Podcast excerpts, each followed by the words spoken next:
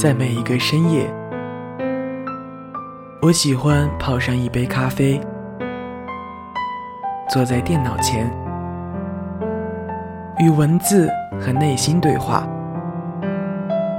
那么你呢？是否愿意与我一起坐在这里，雕刻细碎时光下的微微细雨，聆听你我的心情？这里是每周与您相约的叶子私人电台，我是主播叶子，感谢您的陪伴。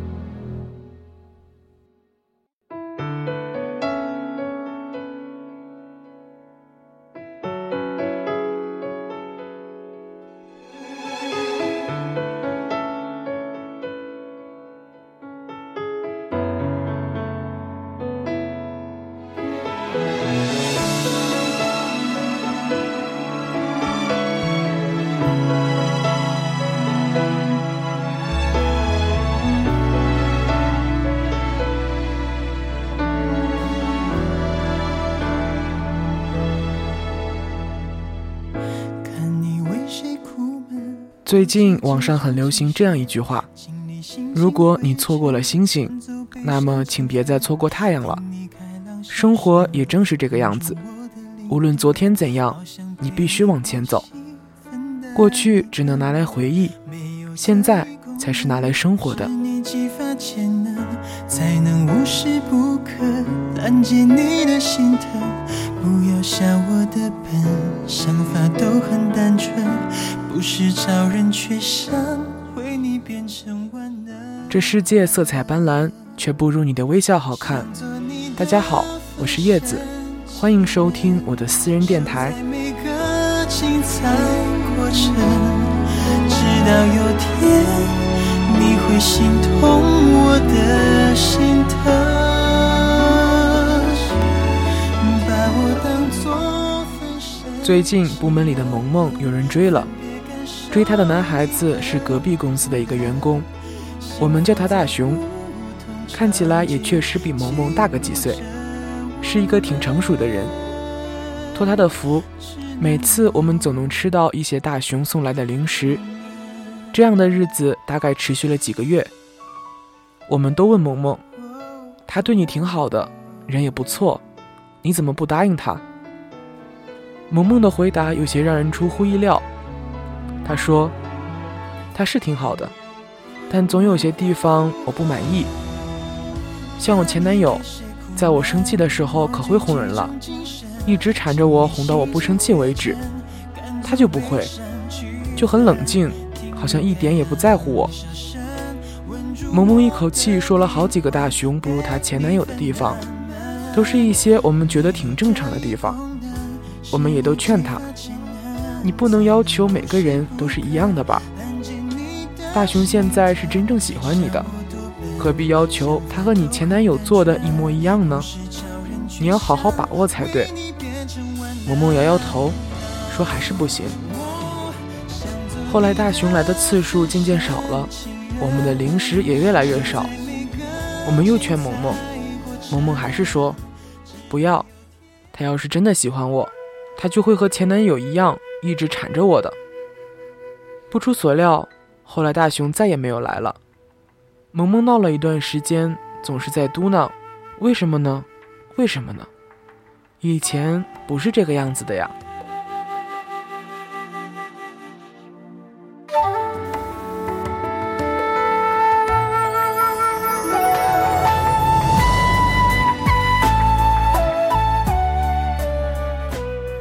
眼前的生活再苟且，也比抓不住的回忆更加美好。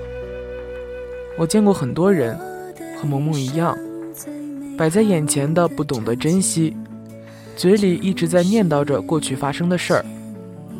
从前啊，人与人之间的关系可好了，现在不行了。从前啊，天可蓝了，水可绿了，现在不行了。从前啊，一块钱可以买好多东西，现在不行了。似乎在他们的嘴里，他们现在的生活都如此苟且。能安慰他们的只有过去的美好，过去也是过去的现在。他们应该没有想过这个问题吧？我们所认为的过去的美好，那些无法忘怀的回忆，在那个时候也是一个从未有去想过将来会怎样的状态。只是因为在过去我们好好珍惜了，现在才有那么多值得回忆的过去。现在是将来的过去。将来你会回忆吗？深陷回忆只会让现在的苟且更加的苟且。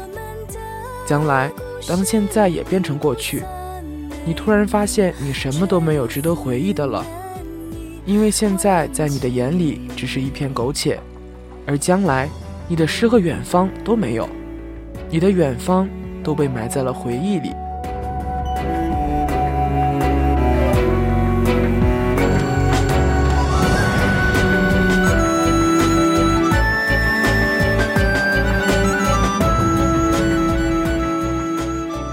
如果回忆变成将来的阻力，那么让回忆见鬼去吧。没有人不想要一个美好的未来，这个未来也并没有那么难，仅仅取决于你对待过去、未来和将来的态度。前段时间热播的孙红雷主演的好先生，总结下来就是告诉我们一个道理：舍得干净，守住将来，方能家和。干净，将来。家和，都是剧中的人名。当一个人死守过去，放弃了身边的人和事儿，那他注定是不会幸福的。和好先生中的剧情一样，我们每个人都被这三种事情纠缠：无法忘怀的过去，当下永远的人和事儿，以及期盼美好的未来。我们从没有听说过谁因为心里念着过去的回忆，从而有一个美好的将来。你听过吗？过去的已经过去了，死了的已经死了，活着的还要继续活着。是的，我不知道我的将来会怎样，是否会有一个相爱的人，是否能在某个周日，阳光明媚的午后，和几个好友席地而坐聊聊琐事，是否实现了诗和远方，我都不知道。但我能确定的。是我的回忆不能带给我这些。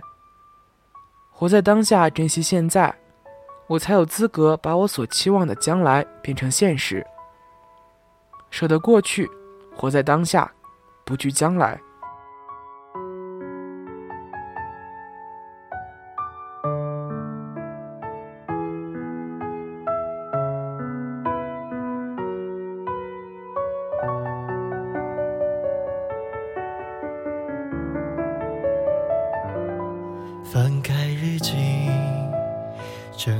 破碎的心情，不知怎么你什么都已记不清，但我相信，只要相爱就有魔力。但是换来一次又一次失忆。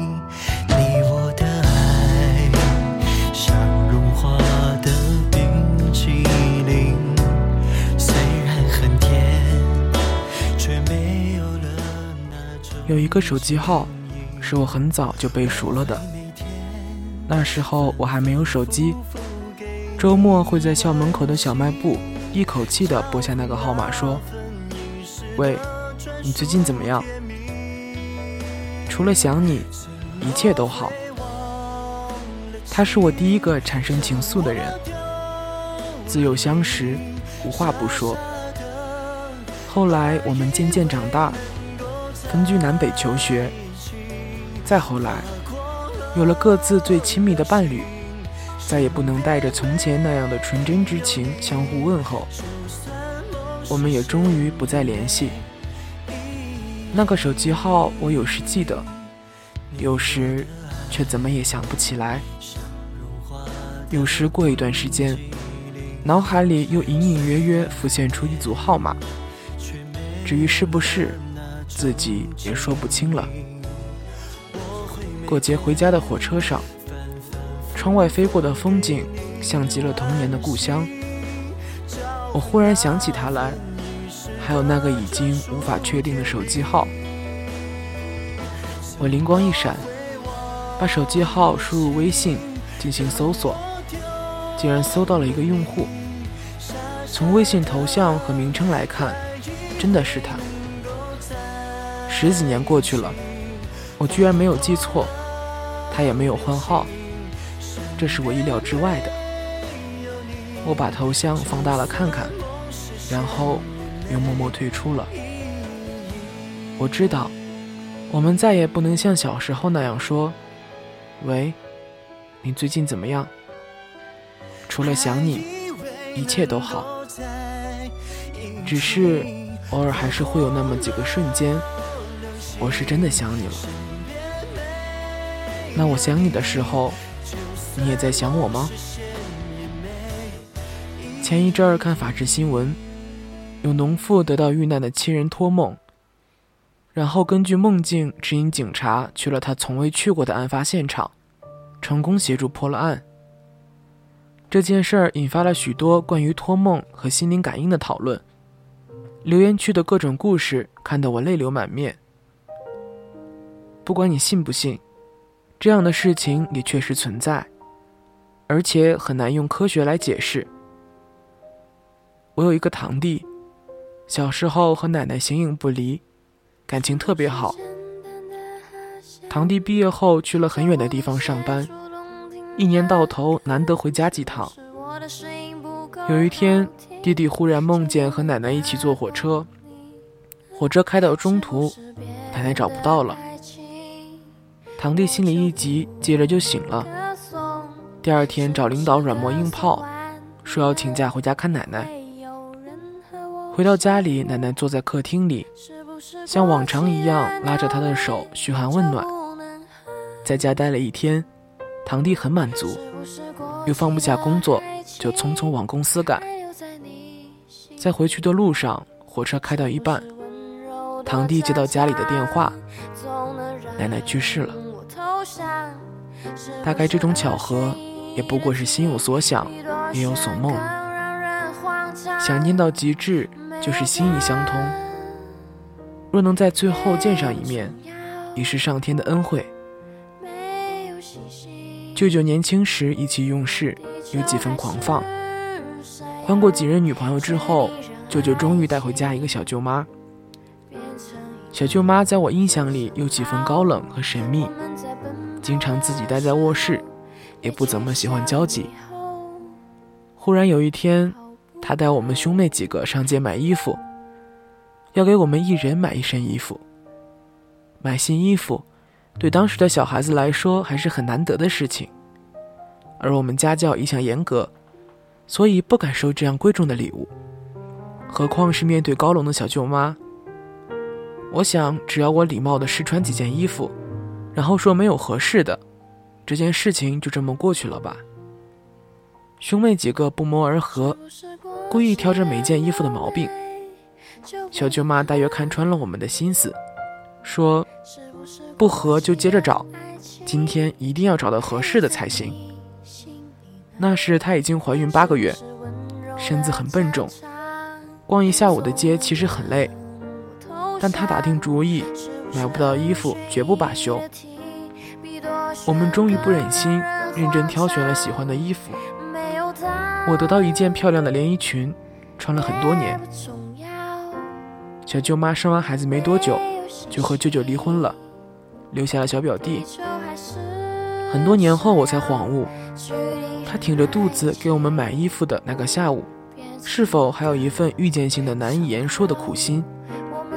无论如何，当亲戚们坐在一起，偶然提起他来的时候，我们总会说那是个不错的人，偶尔有些想他。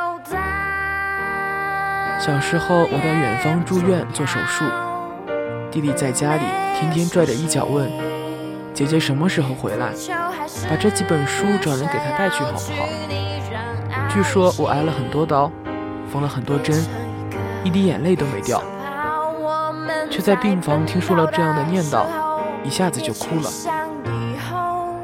不曾想，在多年之后，我们竟习惯了离别。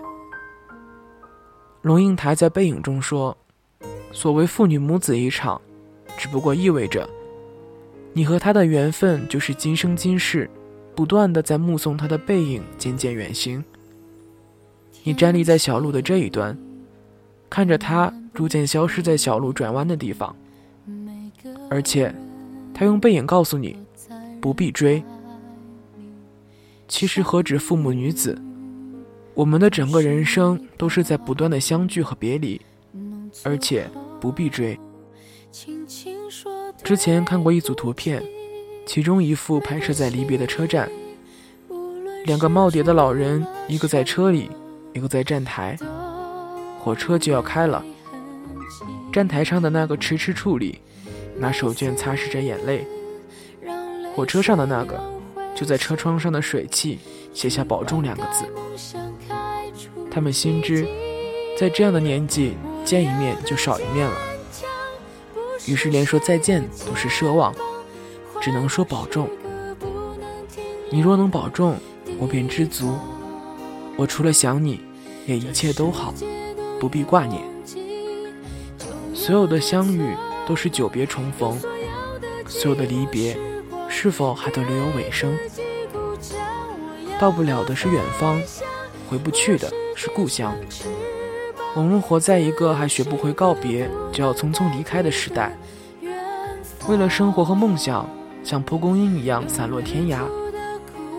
若时光果真无穷，或许我们所有的别离，都不过是短暂的小别离。小别离，长相思。愿我们在分离的时间里。都能各自珍重。